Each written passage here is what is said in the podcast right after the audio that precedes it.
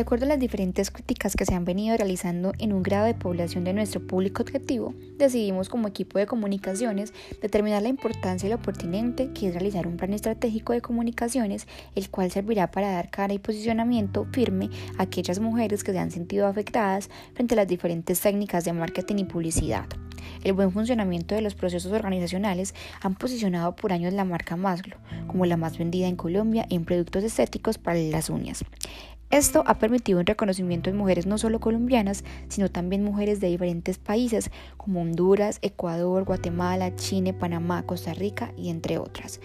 Gracias a la, tendencia y reconocimiento por más de 25 años, ha permitido ingresar en el hogar y los salones de belleza de las mujeres colombianas, donde por medio de sus nombres han obtenido un tipo de recordación y se liga fácilmente a las emociones de nuestro público, el cual son las mujeres.